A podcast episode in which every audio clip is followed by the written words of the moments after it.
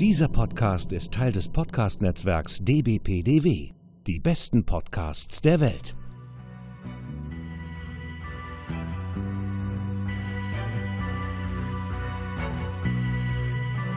Herzlich willkommen bei Jules Verne's Erben. Science Fiction im Wandel der Zeit. Reist mit uns durch verschiedene Epochen, Geschichten, Fantasien, aber immer direkt in Richtung Zukunft. Oh, Gott sei Dank, jetzt haben wir die beiden Spinner jetzt auch erstmal wieder nach Hause gebracht.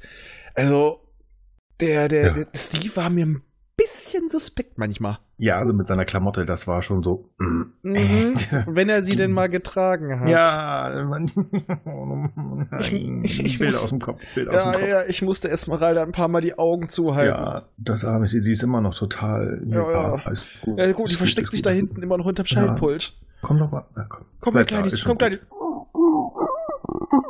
Ja, armes Tier.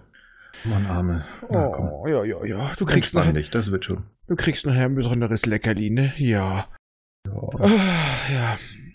Aber bevor wir die nächste Tour machen, äh, ich, ähm, also langsam geht's mir so ein bisschen auf den Puffer, wie unkontrolliert das immer abläuft. Ja, Und äh, ich werde mal gucken, dass ich dann nochmal weiß reinzimmer, dass wir mal sehen, ungefähr, wo es hingeht. Und Ja. naja, auch mal so ganz grob, dass wir überhaupt mal wissen, wie lange der Flug dauert. Gibt es Turbulenzen? Ich meine, es klappt doch bei jedem anderen verdammten scheiß Linienflug auch. Also da können wir das ja wohl auch hinkriegen. Also ich bin mir da ziemlich sicher. Also das sollte kein Problem sein. Ähm, du hast ja auch die Beam-Deal eingebaut. Irgendwas kriegst du da hin. Und ich meine, Entschuldigung, selbst äh, kleine, komische Flieger kriegen das hin. Also, hallo? Und das hier ist die Nautilus. Ja! Bitte sehr. Haha. Geht ab ans Werk.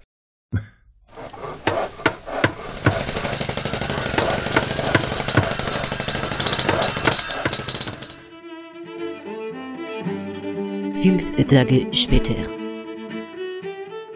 So, jetzt haben wir's. Hast du es endlich? Ja, ich Ja. habe auch äh, Krieg und Frieden jetzt zweimal durchgelesen. Weiß, der Technik ist nicht so meins. Ja, und was war? Mehr Krieg oder mehr Frieden? Ich weiß es nicht. Irgendwann habe ich noch die Seiten umgeblättert. Das war nicht so meins. Ich bin ja sonst so eher der Science-Fiction-Mensch. Hm, ja, dann wäre es vielleicht äh, Krieg der Sterne und Sternfrieden. Das wäre eine gute Idee. Das mache ich beim nächsten Mal, wenn du was brauchst. Gut, dann äh, drücke ich mal wieder den Knopf, ne? Ja, mal gucken, wo die, die Nautilus uns heute hinbringt.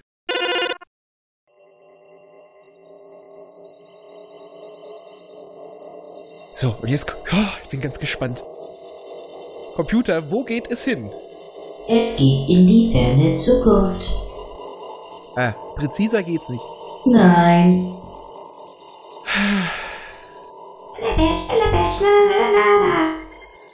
Du hast das Ding komisch programmiert. Ja, es hat so viel Persönlichkeit. Ja, Macht mir Das- manchmal Angst. das müssen wir den Teil echt nochmal austreiben. Natürlich, unsere Herren. Zu viel Persönlichkeit. Ja, ja. Wir sind nur da, um für sie zu arbeiten. Äh, was, was, was muckt die da hinten wieder auf? Hallo? Was soll das? Ja, ja.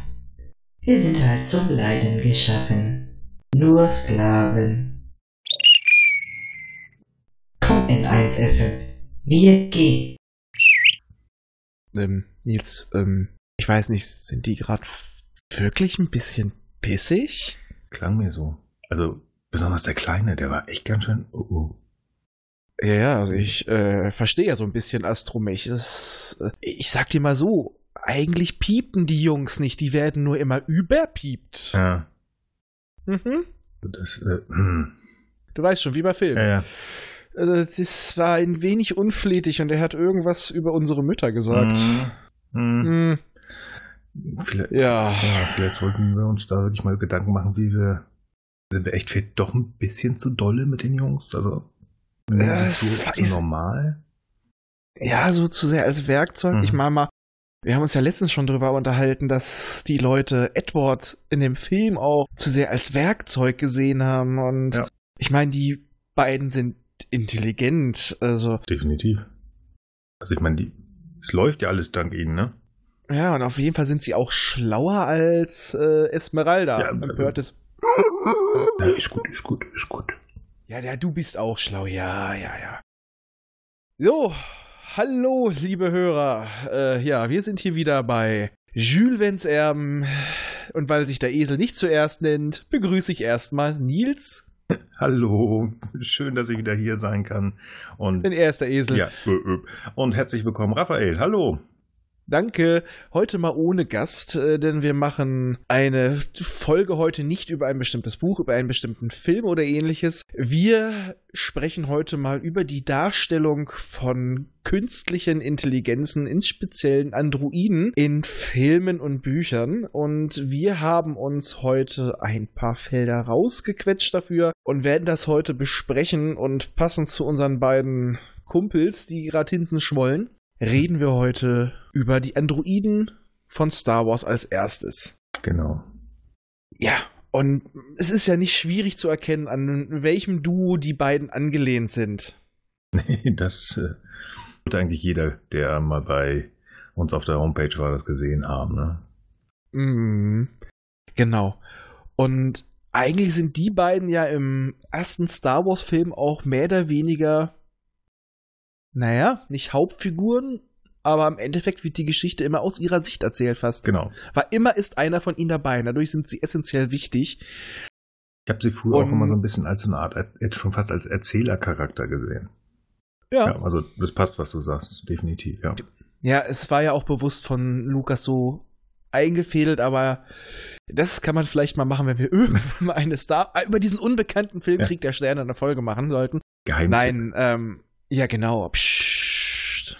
Aber jetzt wollen wir eigentlich mal über die Rechte der Androiden reden und das kam mir tatsächlich in einem der letzten Star Wars Filme zum Tragen, nämlich über einen gewissen Androiden in dem Film Solo. Mhm. Ja, ja, ich weiß. Stimmt. Ja. Da habe ich gar nicht drüber nachgedacht. Aber so ein guter Einstieg, ja.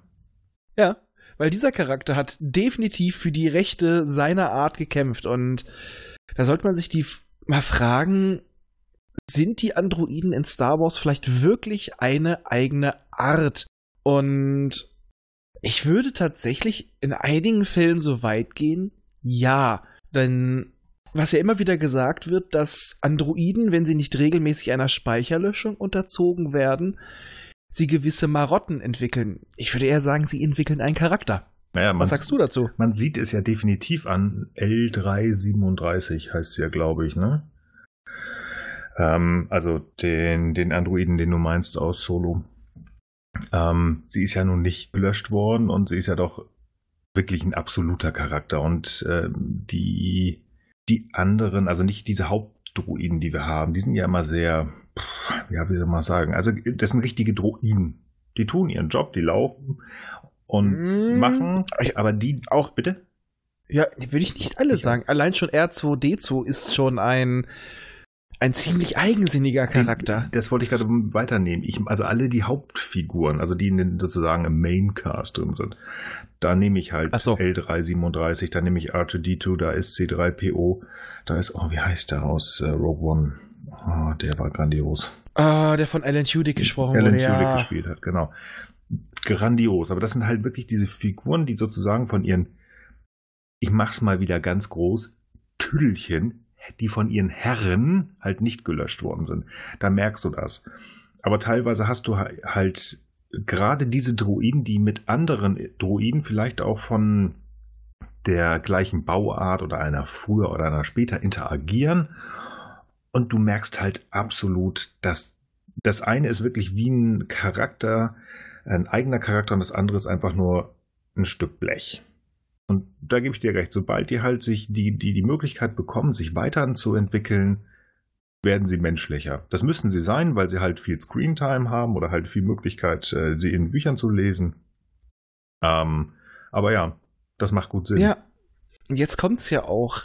Könnte man einfach sagen, dieses regelmäßige Löschen ist vielleicht auch eine Möglichkeit, sie als Werkzeug zu halten, dass man sich erst gar nicht damit beschäftigen muss, dass sie vielleicht wirklich selber eine, ja, eine äh, lebendige Intelligenz irgendeiner gearteten Form darstellen, dass sie sich gar nicht so weit entwickeln können, dass sie eigentlich im Endeffekt künstlich klein gehalten werden, weil danach sind sie ja kein folgsames Werkzeug mehr, wenn sie ihre eigenen Marotten und einen Selbsterhaltungstrieb vielleicht noch entwickeln. Ja, also ich würde ganz klar sagen, das macht Sinn. Wenn wir da mal einen Schritt weitergehen und das auf, auf Menschen projizieren, wie würdest du denn, oder ist, wie ist es ja auch gemacht worden? Also ich würde da den, den Bogen zur Sklaverei ähm, schon. Dumm halten. Ja, genau, ja. dumm halten. Was ist denn gemacht worden? Was haben denn, äh, was ist denn vor dem ähm, amerikanischen Bürgerkrieg passiert mit, ähm, mit, mit den, ich, ich, weiß jetzt nicht, wie ich das ähm, politisch korrekt ausdrücken soll, mit den Menschen, die aus äh, in irgendeiner Art und Weise äh, mit Afrika Verbindung hatten. Ich möchte halt das Wort, ne, ihr wisst, was ich sagen möchte, also nicht das N-Wort, sondern das S-Wort. Ich möchte, ich möchte nicht sagen, weil es ja nicht politisch nicht korrekt sind. Die sind ja bewusst von ihren auch da wieder Herren bewusst dumm gehalten worden, damit ähm, sie in den meisten Fällen einfach nicht darüber nachdenken, was mit ihnen passiert. Und genau das ist, ist diese Löschung. Die ist halt nur deutlich einfacher. Ein Mensch mhm. wird sich irgendwann auf, ähm, aufgebären und halt genau das machen, was L3 gemacht hat. Nämlich. Und genau wie in der Zeit damals, wo die Sklaven gehalten wurden, ich hasse dieses Wort ja. auch halten, das ist so menschenunwürdig. Ähm, es ist auch aber auch so, dass die Leute, die Sklavenhalter teilweise gar nicht drüber nachgedacht haben, weil die wurden ja auch genauso zu diesem, zu diesem einfachen Denken erzogen die können das gar nicht, die sind gar nicht dazu fähig. Und es war viel bequemer, wahrscheinlich sich darüber gar keine Gedanken zu machen und das einfach zu akzeptieren, weil so konnte man das mit den Leuten tun, ohne Gewissensbisse zu haben, indem man sie als niedere Lebewesen betrachtet hat. Und mit den äh, Druiden ist es so, dass man sie in Star Wars sehr oft als niedere, ja, niedere Arbeits Arbeitshilfen sieht. Ja. ja, genau. Also das ist ja immer so also äh, in Anführungsstrichen, schon wieder, verdammt. Ähm, es ist eine Möglichkeit, eine Arbeit zu outsourcen, die ich nicht machen möchte. Aber die ich vielleicht auch keinem anderen Menschen zumuten möchte, zum Beispiel, oder die wir nicht machen können, oder wie auch immer. Und was machst du, wenn du es nicht kannst oder nicht die Manpower hast? Dann lässt du dir was einfallen und baust dir halt etwas.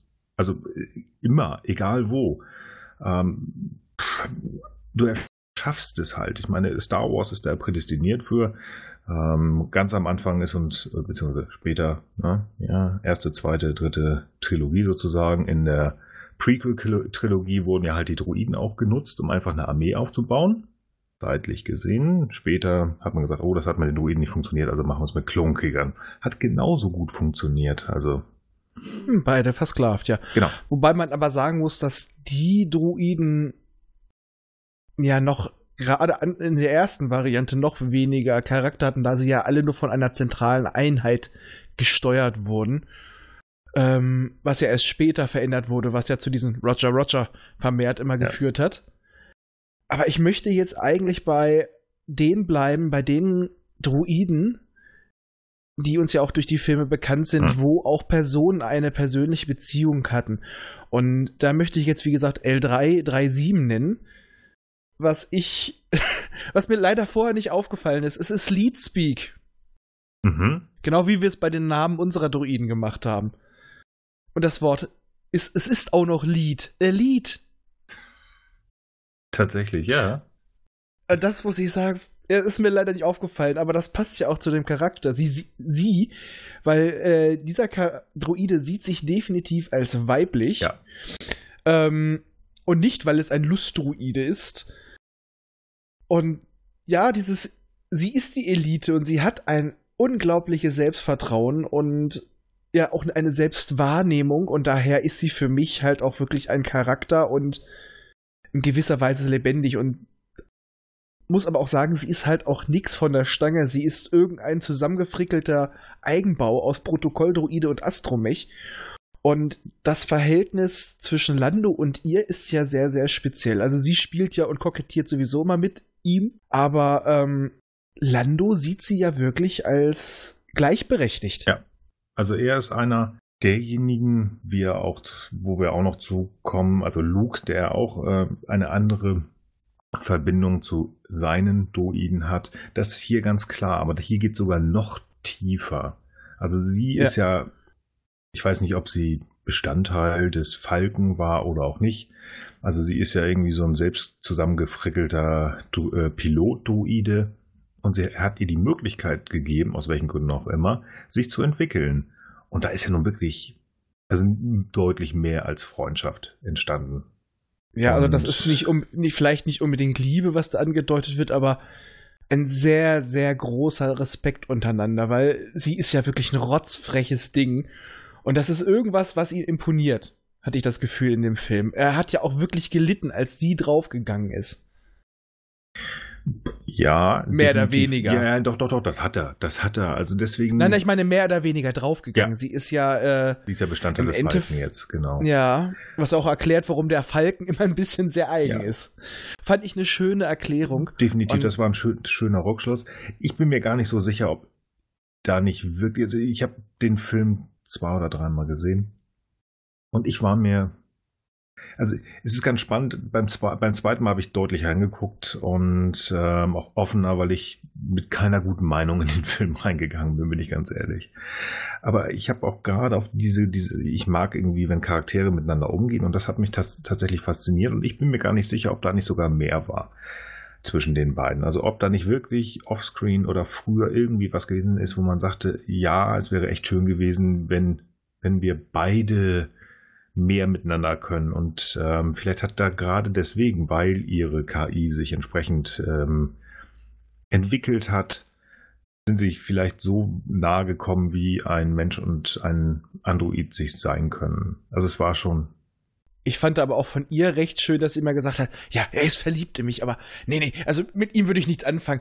Also sie war wirklich durch und durch, ja, Powerfrau. absolut. Aber ich muss auch mal sagen, es war, wirkte manchmal sehr klischeehaft, aber das Mhm. passt auch zu ihrem Charakter. Ähm, L337 war halt einfach, war laut und schräg.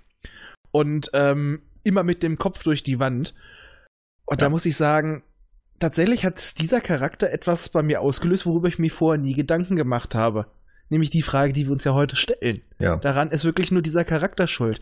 Und nebenbei muss ich auch sagen, Solo ist gar kein so schlechter Film. Es kommt halt darauf an, was man davon erwartet. Und ich habe mir einfach einen Heist-Movie erwartet, und den habe ich bekommen. Das ist ganz spaßig. Wie gesagt, ich habe mich da von, wie heißen diese äh, Rumors, von diesen Gerüchten, die davor waren, ähm, habe ich mich sehr beeinflussen lassen, dieses Mal leider. Es, ich bin so, "Oh, der Schauspieler ist doof und die Story ist doof und bla bla bla. Und so bin ich reingegangen.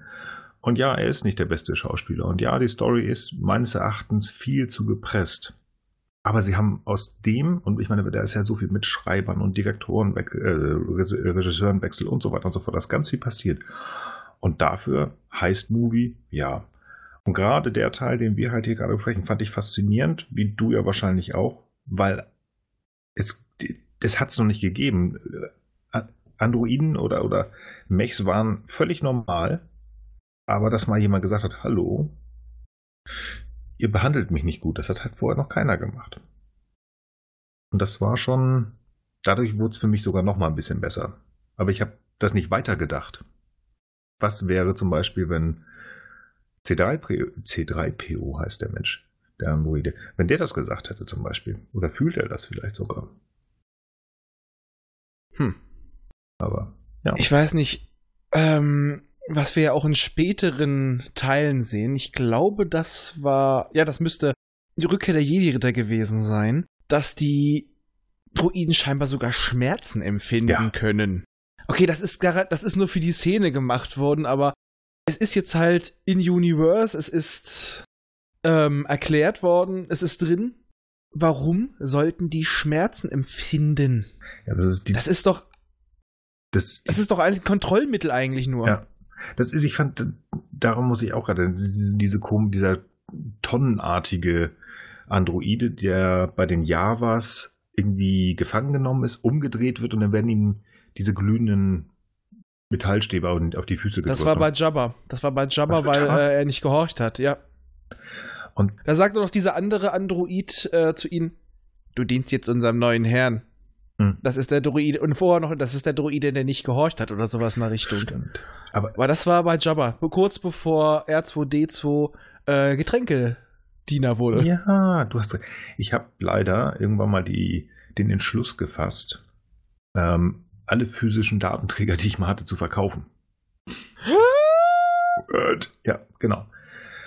Ähm, ich hatte so viel rumstehen und gesagt, nee. Dann habe ich gesagt, ach Gott, dann kannst du noch mal reevaluieren, was du so alles hast und ähm, das, was gut ist, kaufst du dann irgendwann mal nach und nach noch mal neu. Und ich bin halt im Moment so dabei, die Filme digital mir zu leisten, also auch vernünftig und dafür Geld auszugeben. Und dieser Anbieter, den ich halt da gewählt habe, besitzt die, aber ich finde die Preise bis jetzt einfach noch zu doof und ich warte halt, bis es ein vernünftiges Bundle mit allen neuen Teilen gibt. Ich liebäugel ja sogar mit der 9er Box für 200 Euro. Du bist aber auch verrückt, mein Lieber. Ich bin Filmesammler. Wenn du, dann, wenn du irgendwann mal hier bist, dann wirst du es auch sehen. Du- Einen kleinen Teil der Sammlung. Du, wie gesagt, ich habe auch irgendwie 750 von den Dingern verkauft mit teilweise drei oder vier Filmen äh, in verschiedenen Varianten, aber ich kann es verstehen, aber Ja. ich habe hier noch eine Königin rumsitzen, deswegen Ja. bestimmt.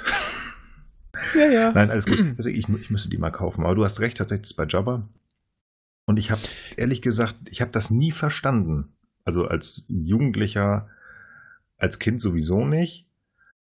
Aber in dem Zusammenhang macht es Sinn, wenn man einfach sagt, okay, wenn ich den, den Druiden, wenn ich die etwas ähm, vermenschlichere, ähm, dann müsste man eigentlich auf diesen Gedankengang, auf diesen Gedankengang kommen, dass verschiedene Figuren die Androiden oder die Droiden ähm, verschieden behandeln.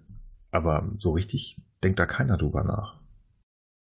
Nee, und ich sag dir auch noch was, was da in Anführungsstrichen für Sklaverei spricht. Die Haltebolzen.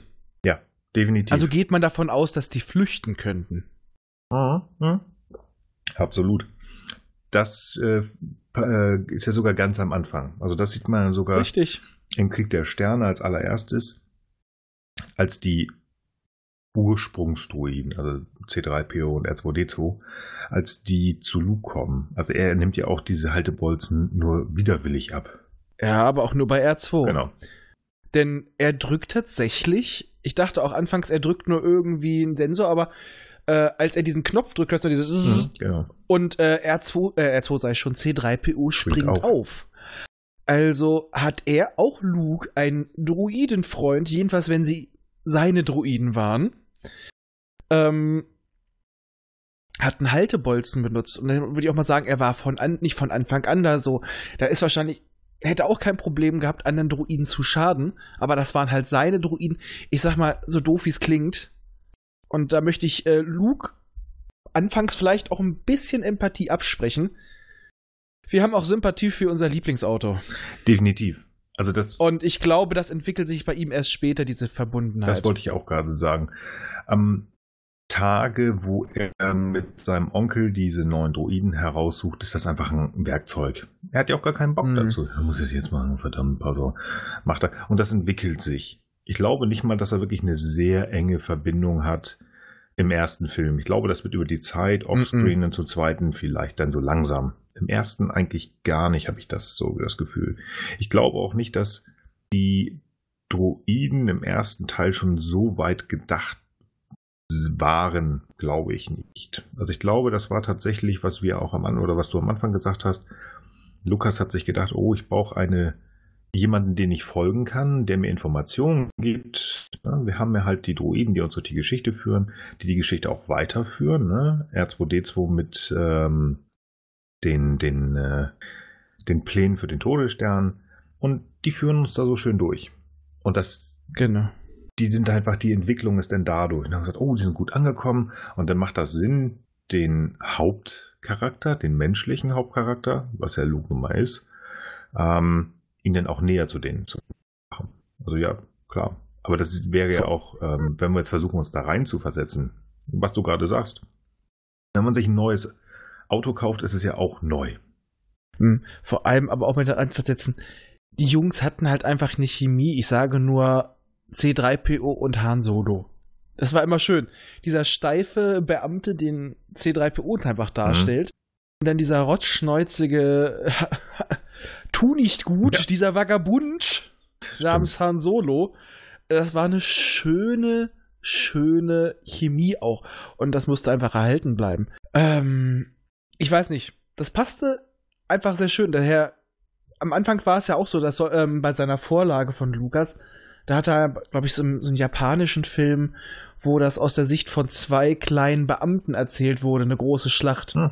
Okay. Das wusste ich gar nicht. Also auch irgendwas Kleines, Unbedeutendes wurden die beiden wirklich zu Kernelementen. Und ich muss mal sagen, aber unter Lukas war sowas Wichtiges für Druiden, abgesehen dafür, dass sie Katalysa Katalysatoren für Entwicklungen der Charaktere waren, nicht groß. Das kam tatsächlich erst mit den Filmen Post Lukas. Hm.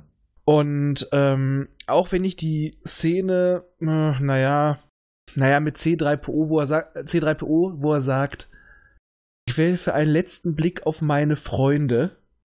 Mhm. Hätte ich, hätte ich eher erwartet bei anderen Leuten, aber wir wissen nicht, wie viel Zeit zwischen Teil 8 und Teil 9 vergangen ist. Allerdings die, die Beziehung zwischen R2 und ihm müssen wir gar nicht drüber sprechen, aber da war es ja auch so, als es darum ging, um das zu schaffen, müssen wir im Endeffekt rebooten und dadurch seine Persönlichkeit löschen. Und auch wenn sie ihm gesagt haben, es ist wichtig, sie haben ihm die Wahl überlassen. Mhm. Und C3PO hat etwas unglaublich, Anführungsstrichen, Menschliches getan. Ja. Er hat sich geopfert. Ja. Bewusst. Und ja, das, ähm, da ging das schon ein bisschen sensibel um. Ja, es ging ein bisschen schnell, muss man aber auch ja, sagen. Gut, aber äh, der Film ist generell sehr, sehr gerafft. Von daher. Ja. Aber ja. da wurde er schon auch von den äh, Protagonisten von Anfang an als gleichberechtigt behandelt und auch generell Ray ähm, hat er auch eine von Anfang an auch zu diesem kleinen BB-8 eine relativ freundliche Beziehung. Ich sag mal auch wahrscheinlich, weil sie mit äh, lebendigen Wesen vorher nicht so viel gute Erfahrung hm, gemacht hat. Das stimmt. Das stimmt. Da war das ganze Feeling äh, bisschen anders. Also. Ja. ja. Das hat äh, Lukas vielleicht auch nie so interessiert.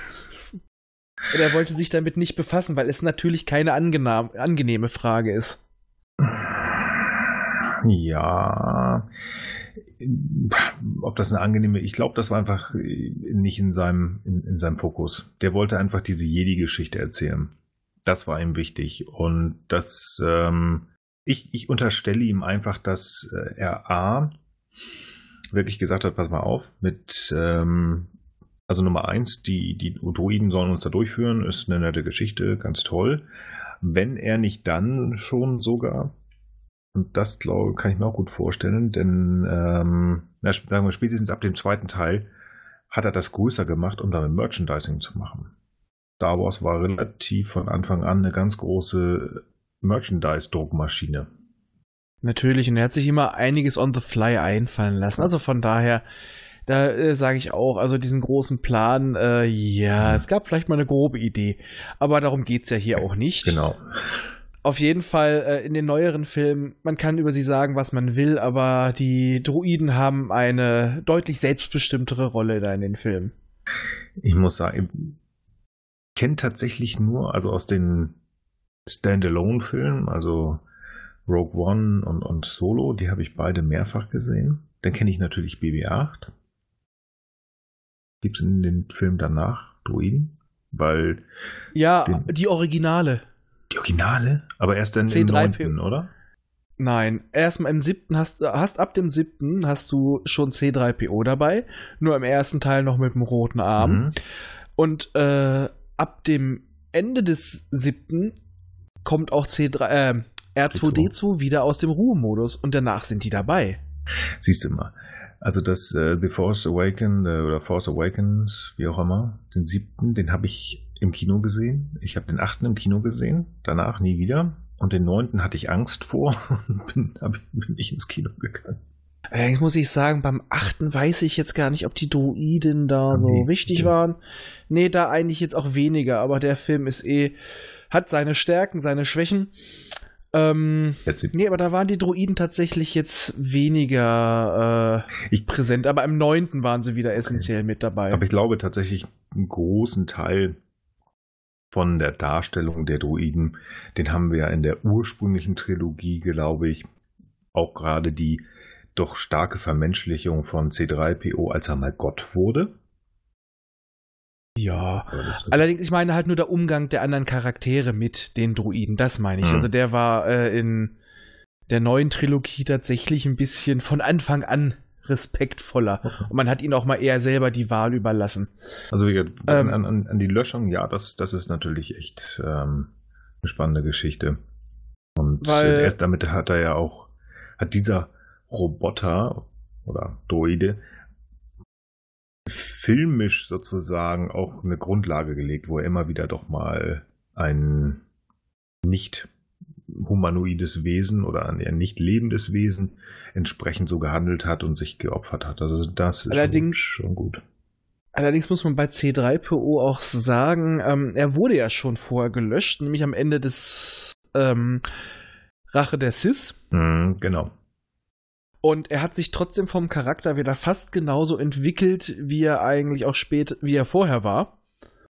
Und da ist es natürlich die Frage, wie viel von seiner Persönlichkeit ist durch Erfahrung geprägt und das andere ist programmiert. Aber wer würde denn einen Protokolldruiden mit Persönlichkeit programmieren? Das ist. Oder hat, hat sich diese Persönlichkeit einfach eingestellt dadurch, dass er gewisse Verhaltensweisen drin hat und die haben sich dann allesamt vermischt, aber dann müssten ja die anderen Protokolldruiden auch so drauf sein. Also Fragen über Fragen. Oder ist die Löschung vielleicht nicht so komplett, wie man denkt? Das glaube ich eher. Ich glaube eher, dass äh, die Löschung dann die erste, dass die einfach nicht vollständig war und äh, oder nicht vernünftig gemacht worden ist. Oder gewisse Subroutinen bleiben einfach genau, vorhanden. Genau, die, oder genau bei ihm. Ich meine, der hat ja auch da schon einiges äh, erlebt, gesehen und man darf ja auch nicht vergessen, wo kommt er denn her? Stimmt, er ist ein Eigenbau, das haben wir ja ganz vergessen. Genau da kann es ja gut sein, dass ihm wirklich eine gewisse Grundpersönlichkeit eingesetzt wurde, weil er wurde von einem Kind gebaut. Genau. Und der hat natürlich da noch eine ganz andere Sicht drauf. Das und ähm, wenn ich mich zurück in, in Sinne an ähm, den, den, den ersten Teil, Episode 1, da sieht man C3PO ja so schön wirklich, also noch ohne seine, ähm, diese, diese ganze, diese Platten und die, die, den goldenen Helm und so weiter und so fort. Du meinst, man kann meine edelsten ja, man Teile kann sehen? Edelsten Teile sehen? Genau. Und das ist ja schon wirklich sehr zusammen äh, und ähm, ich hatte immer gedacht, also bevor man wusste, wo er herkam, dass er so ein bisschen mehr fancy Sci-Fi Tech drunter ist und dass es halt, ja, man sieht halt, dass dieser Junge das genommen hat, was er gefunden hat und das hat, hat er zusammengelötet. Und ähm, wer weiß, vielleicht ist es auch ein reines Hardware-Problem durch die verschiedenen ganz komischen Lötstellen oder was. Man weiß es nicht. Man weiß es ja, nicht. im Endeffekt ist es allerdings egal, wodurch es entstanden ist, das Leben, sondern es ist, eigentlich zählt ja nur, dass es da ist, dass da ein Bewusstsein für sich selber ist. Und da spricht für mich halt auch davor, dass C3PO auch Angst hatte, zerstört zu werden, also seine Existenz zu beenden und nicht zu denken, ach, ich kann ja wieder irgendwie zurückgeholt werden. Er hat ja auch in Episode 9 dann gesagt, ja, es gibt auch bestimmt ein Backup auf, C, äh, auf äh, R2D2.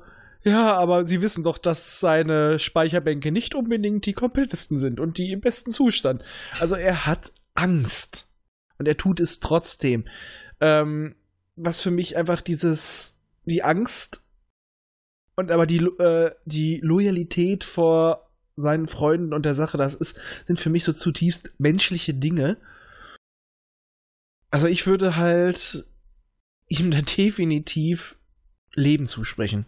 Okay. In einer Form. Das finde ich spannend. Also wie gesagt, ich habe den neunten Teil nicht gesehen, aber wie gesagt, gerne spoilern, ich bin da gar nicht so.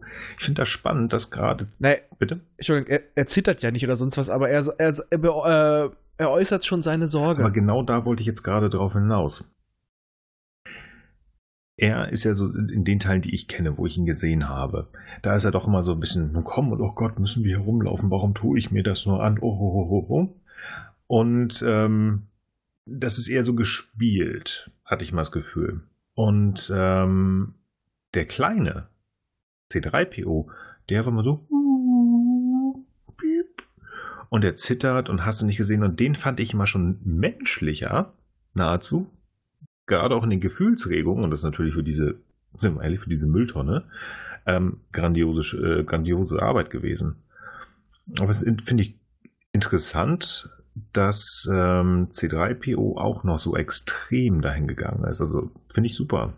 Ja, weil er ja diesmal auch lange Zeit nicht gelöscht wurde. Ja, er hat noch mehr Marotten entwickelt und äh, diese Verbindung zwischen den beiden ist noch intensiver. Okay, als er wieder gestartet wird, ist er ähnlich wie vorher, hat nur weniger Erinnerungen. Ja.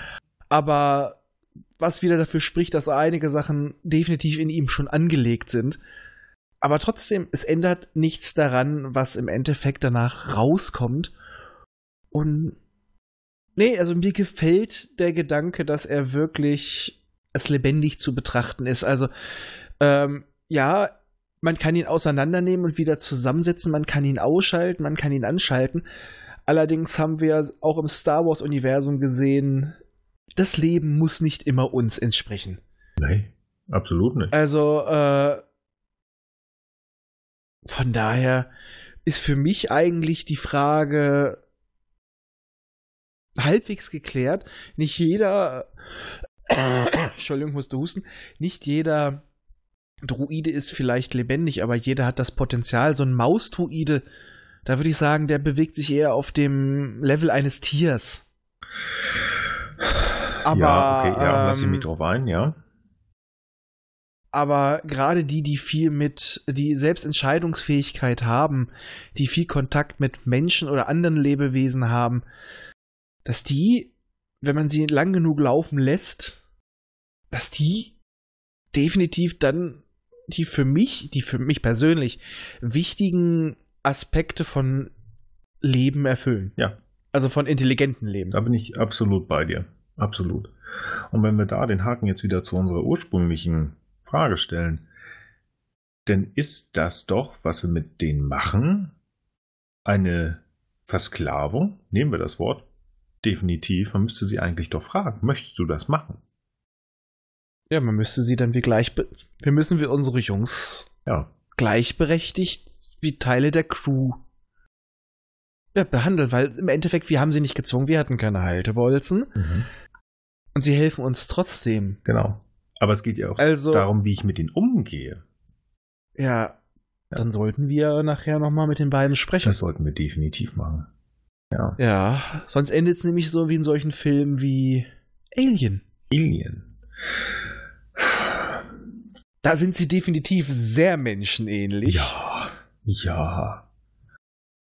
Haben schon ihre eigenen Marotten, aber sind definitiv noch Werkzeuge. Und, aber der Witz ist, die sind sich dem auch sehr bewusst und fügen sich dem auch. Ähm, Also, da muss man aber auch sagen, naja, okay, bis auf eine Ausnahme, aber diese Sch scheiß Filmreihe habe ich, hab ich nur den ersten Teil geguckt und fand ihn sowas von zum Kotzen. du meinst auch diese Prequel-Geschichte da? Wo dann plötzlich aus Prometheus 2 Alien 5 wurde und dafür das Alien 5, was ich mir gewünscht hätte, nicht gedreht wurde. Prometheus Alien 5? ja, Alien Covenant. Ja, aber ist das nicht vorher? Ja, aber es ist Alien Covenant. Ja. Es ist im Endeffekt Alien 5. Ja, ich verstehe sowieso diese Prequel-Geschichte nicht. Ja, also zeitlich müsste es ja, aber ist ja egal. Lass uns Ja. lieber äh, von Mhm. vorne anfangen. Ich würde mit dem ersten anfangen. Das war. Ash. Genau. Das ist wieder schön, die werden alle nach dem Alphabet. oh, ja, stimmt. Und Ash äh, fiel gar nicht erst auf. Der war ja eigentlich ein Spitzel von der, von der Firma. Ich habe vor gar nicht langer Zeit habe ich den Film nach gefühlt Jahrzehnten das erste Mal wieder gesehen. Ich weiß gar nicht warum, aber doch natürlich weiß ich, warum ich den dann geguckt habe. Nämlich in Vorbereitung auf die Folge heute habe ich dann gesagt, okay, ich tue mir mal wieder Alien an und habe dann Alien, Aliens, Aliens, Alien 3. Ich glaube, bis zum dritten habe ich es geschafft. Und ähm, ich habe die ganze Zeit überlegt, da war doch einer. Da war doch, ich wusste auch, dass es nicht Bishop war. Aber ich wusste es wirklich nicht mehr. Gut gemacht. Gut gemacht. Ähm, ja. ich weiß nicht, was ich von, von Ash halten soll. Weil, Ja, wenn man sich diese, ich weiß, was du meinst. wenn man sich diese Figur anguckt oder diesen, ist das jetzt ein Androide, ist das ein Droide? Hätte man den von, also hätte man den eigentlich auf dieses, ähm, auf dieses Schiff gehen lassen dürfen? Naja, sie haben es ja bewusst gemacht, er sollte die überwachen. Er war ja ein äh, williger Diener der Firma Ja. anfangs. Er hat zwar so ein bisschen sehr, er hatte zwar eine gewisse Entscheidungsfreiheit, aber ähm, sie hatten ja schon gewisse Indoktrinierung einprogrammiert, um es mal so zu sagen. Teile ihrer Persönlichkeit, denen sie nicht ausweichen konnten, so habe ich mir das jedenfalls so hingedröselt. Allerdings in, innerhalb der Vorgaben konnten sie selbst entscheiden und das hat Ash ja auch getan, indem er dann auch äh, etwas eigenwilligere Entscheidungen getroffen hat. Er hat nur sein, sein, äh, seine Hauptdirektive neu interpretiert. Okay, dann lasse ich, lasse ich mich darauf ein, weil das ist ja schon so, dass man manchmal echt denkt, wow, das ist jetzt schon, na klar, er hat seinen Auftrag, aber schon ziemlich krass, wie er reagiert oder was er sagt. Man sagt so, mhm, also er, natürlich ist er da als Geheimagent irgendwie reingeschoben worden, aber er ist ja doch so ein bisschen, ähm, ja, auffällig, unauffällig. Also er ist, ist tatsächlich im Nachhinein habe ich gedacht, okay, ich, das hätte man von Anfang an mehr sehen müssen, dass er das hätte eigentlich also dass er es ist, weil er sich ja tatsächlich, wie man so schön sagt, wo versteckt man sich am besten in der Öffentlichkeit? Sehr auffällig und genau das hat er gemacht. Richtig. Ja. Aber vielleicht war auch Und, genau äh, das der, der, die Idee der Wayland Corporation, dass sie sagen, hey, Und natürlich ist es die billigste Mar Variante, einen Androiden darzustellen. Er sieht perfekt aus wie ein Mensch. klar. Na, Das, das darf man nicht, ähm, natürlich. Also, von wann war Alien? Hast du das so im Kopf? Computer, wann wurde Alien gedreht? Der Film Alien, das unheimliche Wesen aus einer fremden Welt, wurde 1979 von Ridley Scott gedreht. Siehste. Danke, Dank. lieber Computer, danke. Wir müssen vorsichtig sein. Immer nett sein, nett lächeln und winken. Dankeschön.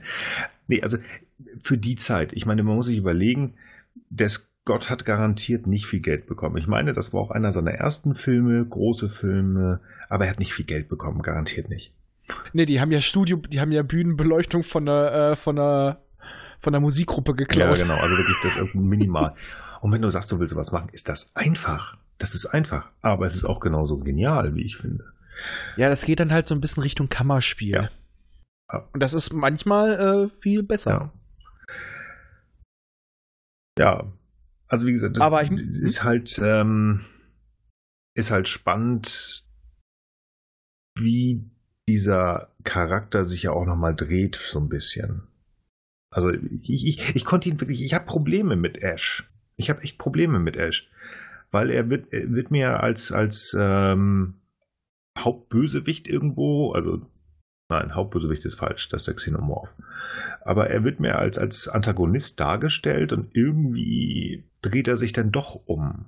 Und das widerstrebt mir so ein bisschen, weil er irgendwie irre ist, sein, sein, sein, sein Programm da abspielt. Ähm, er macht sein Ding, dann geht da alles in die Brüche, der Xenomorph macht da richtig Alarm, Ash wird auseinandergenommen und dann ist er irgendwie doch so halb lieb.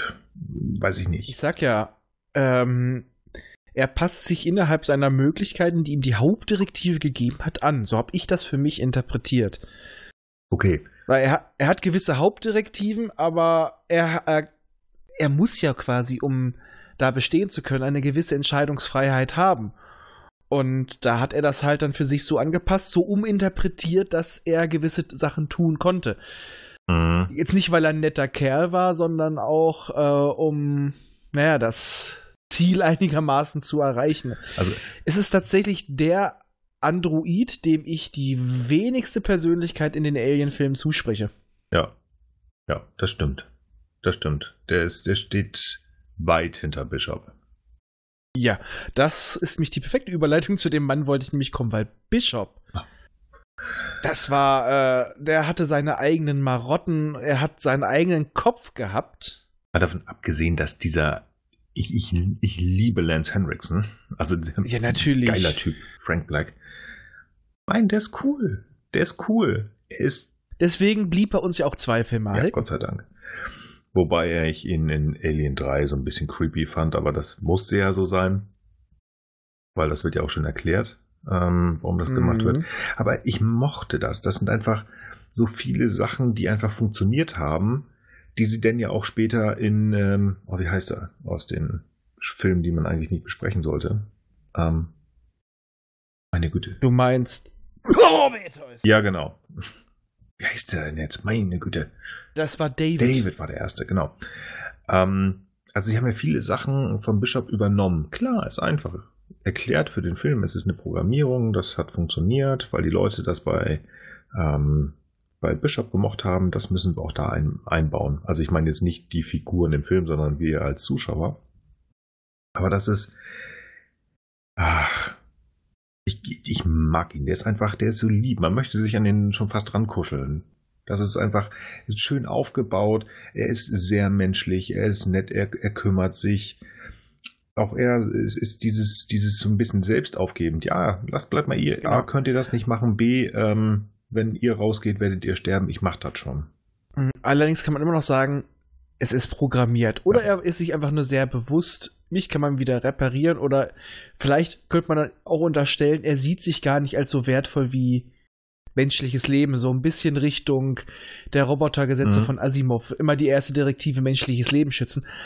Aber er hat für mich einen viel, viel menschlicheren Moment, nämlich in Alien 3. Okay.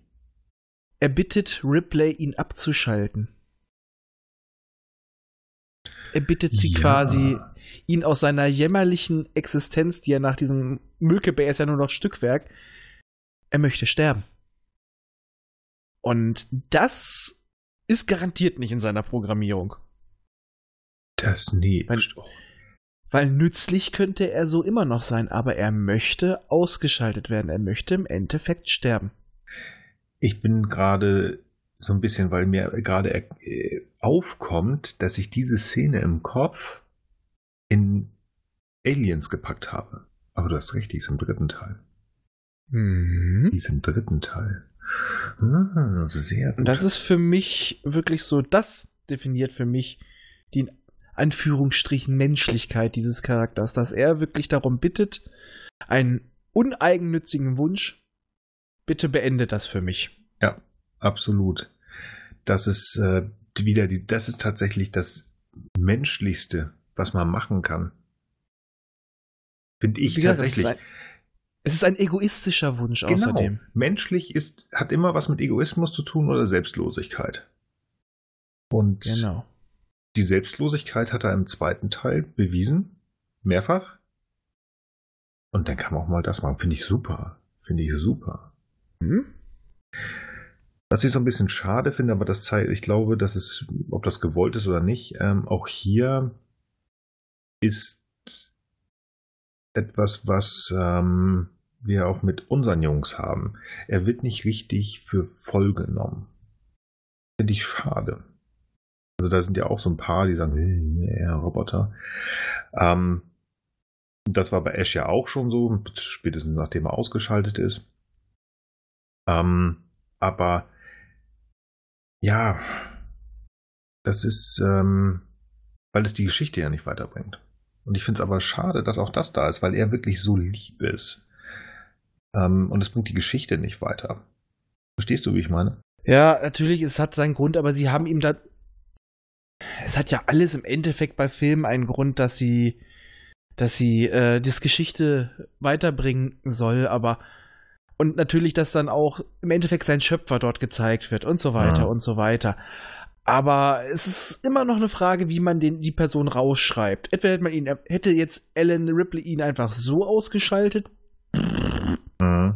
aber er hat drum gebeten. Also dadurch hat man ihm am Ende doch noch was zugestanden. Also natürlich und das ist natürlich auch wieder ein Beitrag zur Handlung, weil dadurch wird dieses Anführungsstrichen Opfer, es wird was Besonderes. Du ähm, du hast eine gewisse emotionale Bindung, die hast du ja in dem zweiten Teil schon aufgebaut und damit haben sie es einem noch mal so richtig bam.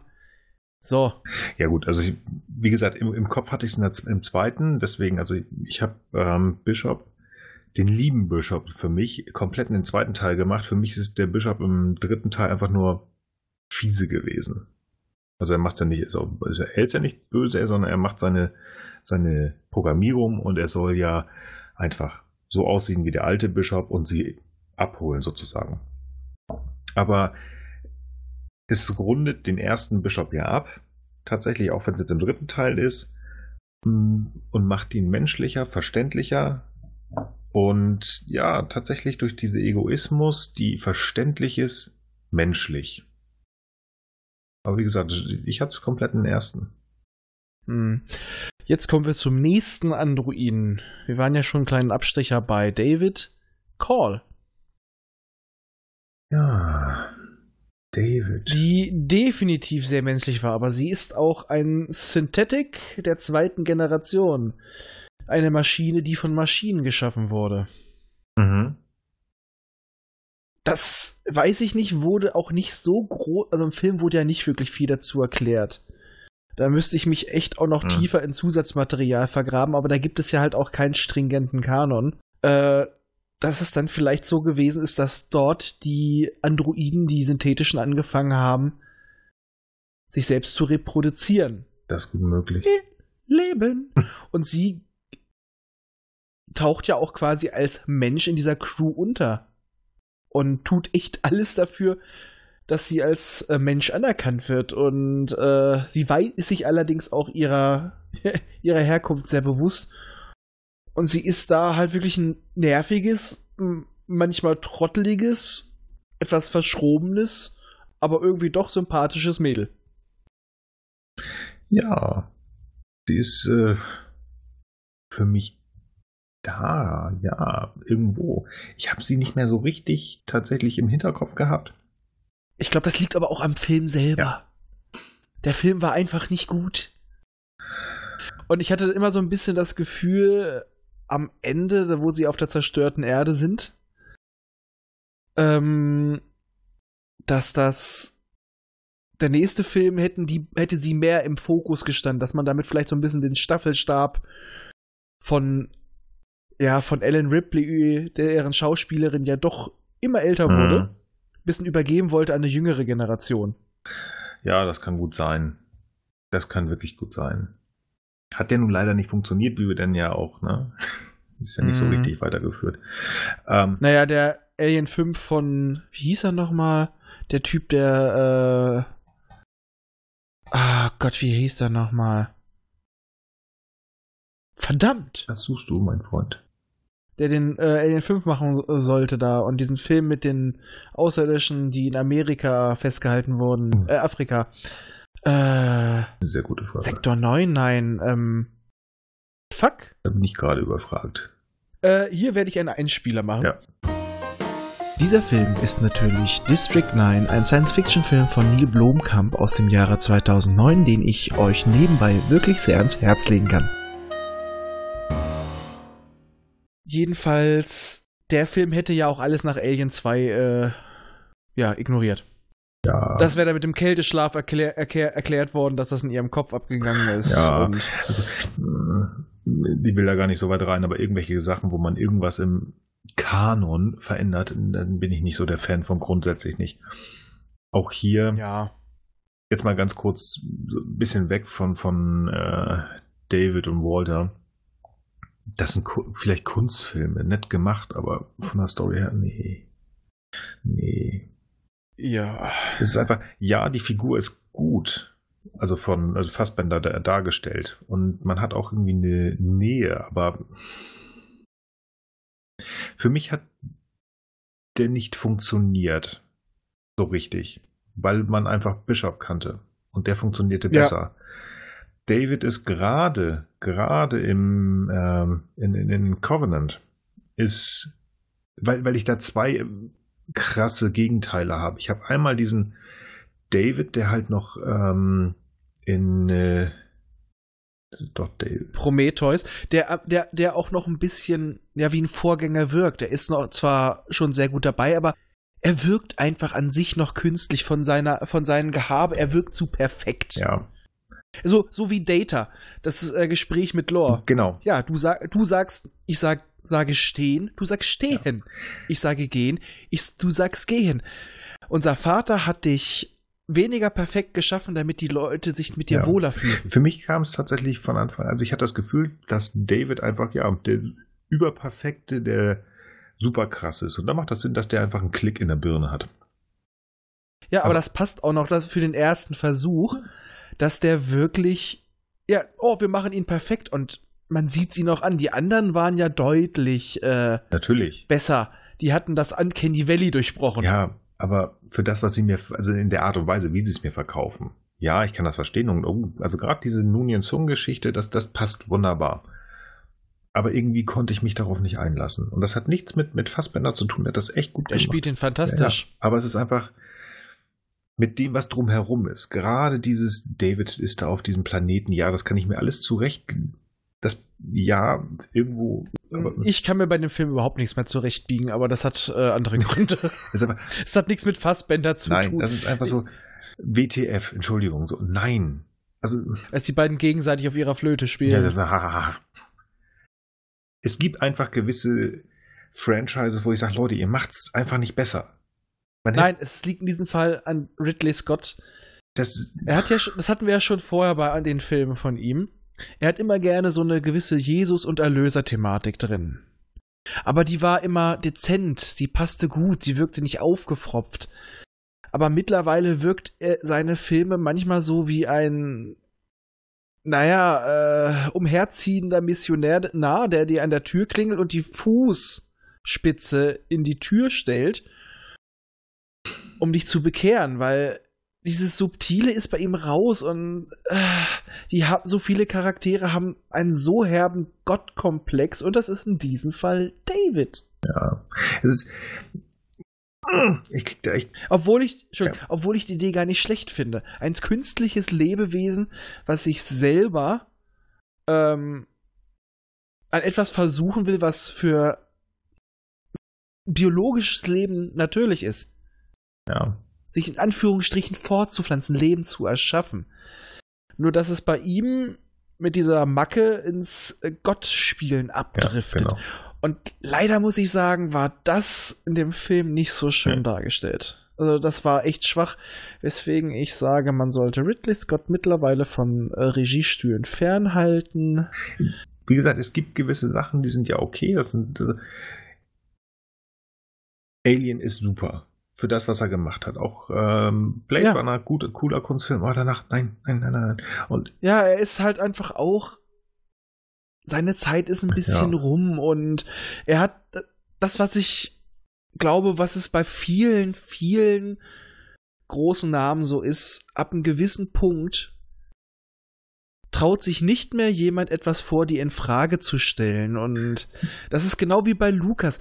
Die alten Filme waren in vielen Punkten so toll, weil er nicht alles allein gemacht hat. Da haben auch Leute mal gesagt, berühmtes Zitat, George, du kannst es so schreiben, aber ich kann es so nicht sprechen. Und wenn wir dann mal gesehen haben auf dem Bonusmaterial, wie die Prequel-Trilogie entstanden ist, äh, scheiß drauf, was er gesagt hat, mal das gemacht. Und ähm, ich finde, das sieht man, oder bei Joss Whedon, das ist auch so ein Typ. Äh, ich sag mal auch ein Grund bei Avengers 2, da sagen sie mal, die Studios sind schuld, die mhm. haben ihm gesagt, er soll jetzt hinmachen. Ja, weil er immer mehr Geld verpfeffert hat und nicht zum Punkt ja. kam und daraus einen Film machen wollte, den keiner mehr gucken kann, weil der so groß ist. Kreative Menschen brauchen auch manchmal ein weltliches Korrektiv, weil sie sonst durchdrehen.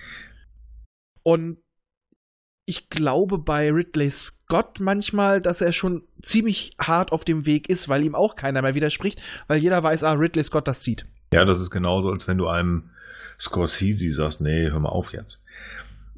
Ich denke, ja, da kommt mehrere Sachen zusammen. Also ich gebe dir da recht, dass da Scott einfach, ja, dass ihm, wie gesagt, der erste steht ja außer Frage. Der ist cool. Aber der ist perfekt. Der ist super. Aber wenn du halt Prometheus und Covenant anguckst, dann nein, nein, nein, nein, es, es schüttelt mich. Es schüttelt mich. Nein. Und ich ärgere mich noch immer, dass ich äh, Geld dafür ausgegeben habe. Ja, das ist der erste Film, bei dem ich es auch bereut ja. habe. Und ich muss auch sagen, es wäre auch schlimm, wenn es kein Alien-Film war, weil in der Hinsicht, wir gleiten jetzt, wie ihr mitkriegt, ja etwas vom Thema weg.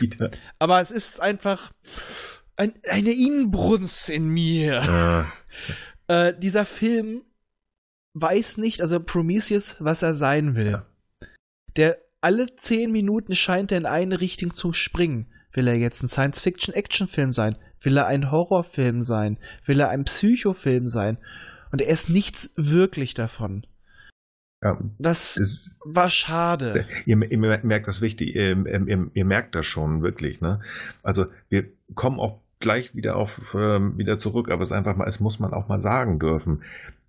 Warum zu Um zu beweisen, dass wir keine künstlichen Nein, Intelligenzen genau. sind. Wie kann es bitte sein, dass man nicht erkennt, Scheiße, ich muss nicht alles, womit ich Erfolg habe, muss ich um Biegen und Brechen größer machen und länger und besser und toller und hasse nicht gesehen. Das, was Cameron gemacht hat, das war super mit Aliens. Cooler zweiter Teil, hat Spaß gemacht, aber da hat man auch gedacht, so, jetzt habe ich alles gesehen, es reicht. Man muss nicht unbedingt mal 3, 4, 5, 6, 7 machen. Selbst Alien 3 wäre noch irgendwo gut gewesen. Alien 4 Ja, ist, Nein. sollte ja eine Art Reboot werden, Hm. aber immerhin muss man sagen, Teile davon haben uns Firefly gebracht. Ja, da, das ist richtig okay, ja. Also das Aber- muss man noch sagen, aber Nee. Und den fand Der- ich schon. ich fand den dritten schon echt schwer, wo ich so. Oh, auch den akzeptiere ich noch. Also die ursprünglichen Ideen waren schlimmer. ja, Allerdings beim, beim, beim vierten war es so, also bei mir hörte es schon auf, auch wenn der Film wieder mehr in Richtung Horror ging, aber der Film wirkte mir zu pseudo-cool. mhm. Und das, ja, Ripley war immer cool, aber es, sie musste es dir nicht sagen. ja.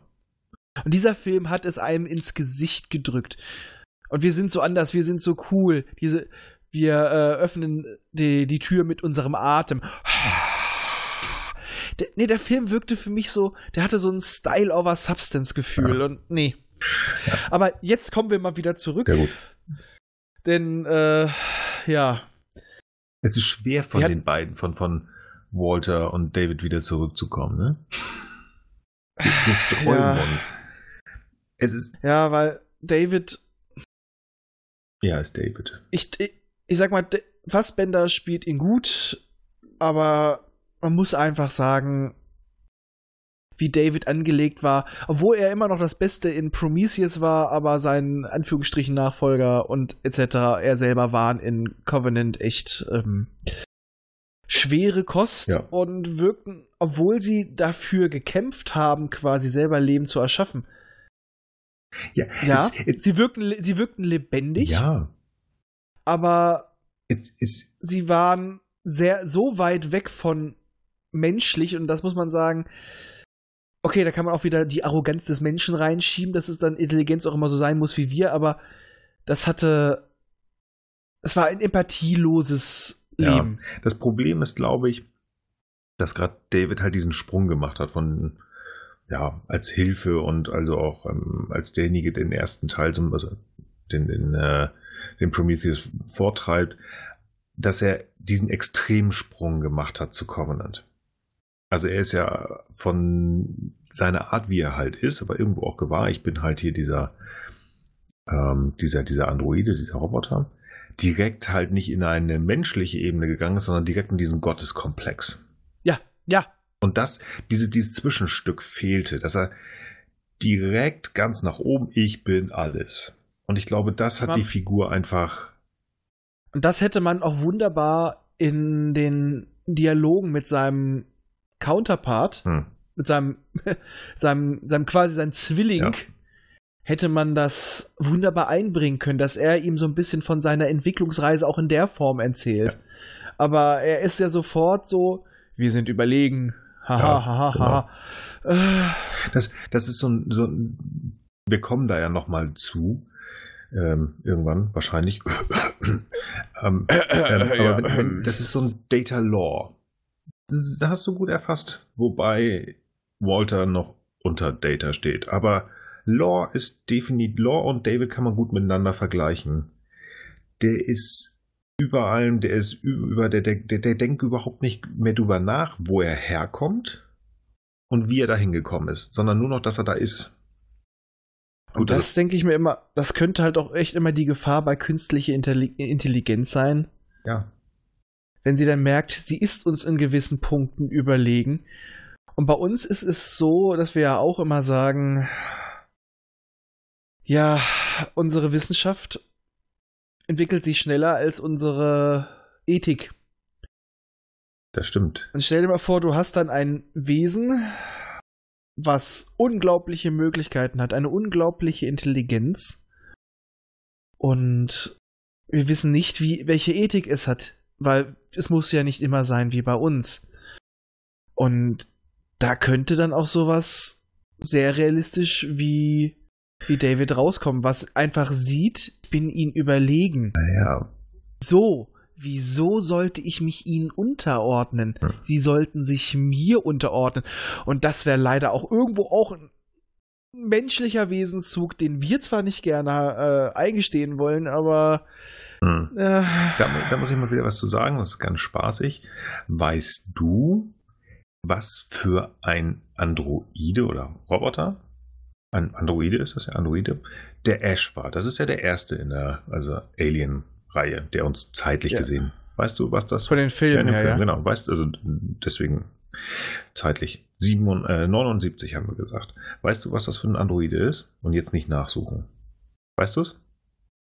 Äh, ich meine, er war Wissenschaftler, Nein, nein. oder? Wie ist seine Bezeichnung? Keine Ahnung. Hyperdyne Systems 120-A slash 2. Jetzt vergessen wir mal diese ganzen Nummern und machen aus Hyperdyne Cyberdyne Systems. Cyberdyne Systems. Oh, es ist so schön. Es gibt die Verbindung Alien und Blade Runner. Mhm. Vor allem, weil die sich ja da irgendwann äh, anfangen, selbst zu erschaffen. Aber jetzt kommt nur noch Terminator Mhm. mit rein. Mhm. Oh, scheiße. Ja, genau. Und das ist ja noch vor Okay. Cameron gewesen, der den zweiten Teil gemacht hat. Aber, Genau, das hätte ich ihm dann eher genau, zugetraut. aber die Connection ist da und man sagt so, okay, Mann. Da, da war schon die Überlegung, hm, wer war früher? Aber natürlich, äh, wie hieß es nochmal? Wayland Yutani? Utami, genau. Äh, Yutami. Ich meine, die tauchen auch in, äh, in Firefly auf. Ja, Jeweils als Logo im Geschütz. definitiv, definitiv, ja, ja, genau. Deswegen sagt man ja immer, die gehören irgendwie alle miteinander, die sind irgendwie alle zusammen. Und jetzt kommt wieder mein Satz aus Battlestar Galactica. Es ist alles schon einmal passiert und es wird alles wieder passieren. Genau. Wie, denn Mars, und deswegen wissen wir auch, dass Mass Effect da mit reingehört, weil es das Gleiche. Wir schaffen künstliches Leben, es rebelliert, es tritt uns in den Arsch, weil wir es beschissen behandelt haben. Und es geht wieder von Ja, vorne los. Genau. Alles kommt immer wieder. Nein, also wie gesagt, ähm, es ist jetzt natürlich viel reininterpretiert, wenn wir bedenken, dass äh, Terminator ja erst fünf Jahre später kam und dann ja erst Cyberdyne Systems entwickelt wurde, aber uns genau sagt so, Mensch, könnte doch gut passen. Und vielleicht haben sie sich abgesprochen und James Cameron hatte die Idee für den Terminator deutlich länger tatsächlich schon. Ja, vielleicht hätte er auch einfach nur gesagt, der Name klingt geil, den nehme Ach, ich. das wäre langweilig. Ja, natürlich ist es alles ein großer Plan, wie bei Lukas. Ja, definitiv. Und- alle, alle und wie- zusammen. Und, und wie bei Babylon 5, wo die, die, die, die, die Handlung auch schon vorher feststand, nicht. Aber es war gute PR. Absolut, absolut. Oh Mann. Nee, aber wie gesagt, ähm, ja, also man kann sich das schön zu- zurechtlegen, dass man sagt, okay, so kann halt David zum ganz Bösen geworden sein. Weil das ist er ja effektiv für mich da. Also der ist, er fühlt sich als Gott, aber effektiv ist er. Ja, er sieht sich ja selber nicht als böse. Nein, Das ist es ja. Wie jeder gute Bösewicht sagen, denkt er, er tut keiner- das Richtige. keiner, kein Bösewicht sieht sich als der Böse. Es macht ja auch immer wieder Spaß, dazu stehen und sich anzuhören, wenn der Antagonist erklärt, warum das, was er machen möchte, alles gut ist. Und das hat, das hat überhaupt nicht funktioniert. Oder ich habe nicht zugehört. Es kann gut sein, dass ich einfach immer, nein, Flöte, nein. Oh Mann. Das ist jetzt so ein bisschen down. Ich wollte eigentlich ungern Aber was, was ich jetzt noch, noch sagen Ja. wollte, ähm, ich weiß nicht, ob ich mich da richtig erinnere, aber warum auch der ursprüngliche David als so perfekt geschaffen wurde, als Übermensch.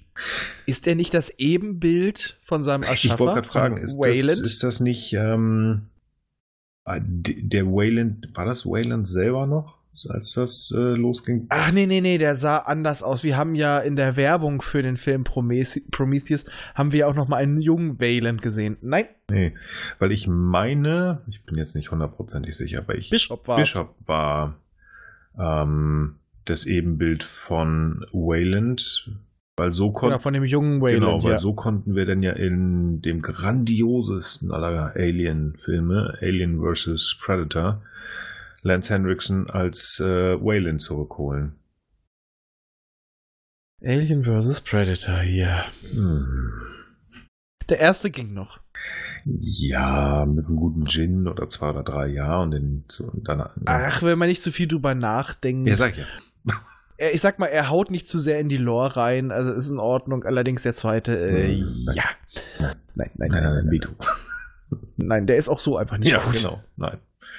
Man, das ist das, was ich, was ich ja vorhin schon gesagt habe. Es ist einfach, ja, man kann Franchise, die wollen Geld verdienen, verstehe ich. Aber nein, da definitiv nicht. Manchmal kann man es machen, hier nicht. Aber wie gesagt, ich versuche immer noch irgendwie wieder auf Bishop zurückzukommen, weil ich möchte nicht mit David und Walter enden. Dann sagen wir einfach, Bischof war der Beste. Absolut. Es ist, das ist ein Androide, wie er für mich sein muss. Er muss äh, funktionieren, rein technisch, macht er, super. Und er hat die Programmierung so gut aufgenommen. Und ich weiß nicht, ähm, er muss ja auch eine. Und damit sagst du im Endeffekt, sprichst du dich für die Androidensklaverei aus. Er ist so, wie er sein soll. Na, er du, hast mich, du hast mich unterbrochen. Denn Ja, okay. er entwickelt sich ja weiter, wobei er das innerhalb seiner Programmierung macht. Ja, da hast du recht. Das ist doof. Aber wenn wir das Ende mit reinnehmen, also das, sein endgültiges Ende im Alien 3 und er darum bittet, dann hat er seine Entwicklung ja übersprungen. Auch wenn er da nicht mehr ganz so hübsch aussieht, aber da bittet er ja um seinen Tod und damit hat er das übersprungen. Und dann ist er doch irgendwo frei und das will er haben, auch im Tod. Ja, muss man sagen, die, ähm, die Androiden im Alien-Universum sind doch deutlich mehr Werkzeuge, aber daher sehe ich dann die Geschichte mit Call, die ja halt zweite Generation ist, von anderen Androiden erschaffen, also von anderen synthetischen, Mhm. wie sie dann ja genannt werden, ähm, sehe ich das dann doch eher, dass die irgendwann auch für sich eingestanden sind und dass man die vielleicht auch irgendwann, naja, als das, na, dass sie sich als das erkannt haben, was sie sind, weil dadurch, dass sich Call ja auch tarnt, denke ich mal, dass dieser Konflikt, der da entstanden ist, wahrscheinlich nicht positiv ausgegangen ist. Mhm. Ja. Also, naja. ja. Ich würde einfach mal sagen, wir gehen jetzt mal mit, Den Jungs sprechen. ja, entschuldigen uns Auf jeden Fall. Und dann werden ein bisschen Buße tun. auf jeden Fall. Und Vielleicht darf ja das, der Große beim nächsten Mal auf den Knopf drücken. ja, vielleicht dürfen die auch mal durch eine Folge führen. Eine kleine vielleicht. Mal gucken. Aber mal sehen, was sie, wir, mal sehen, was sie wollen. das ist eine sehr gute Frage. Das machen wir so. Sie sollen selbst bestimmen. Und wir wollen jetzt mit den beiden ein bisschen alleine sein und la- entlassen euch in den Tag, in den Abend, in die Mittagspause, in die Arbeit, wo ihr auch gerade seid. Und sagen Tschüss. Tschüss.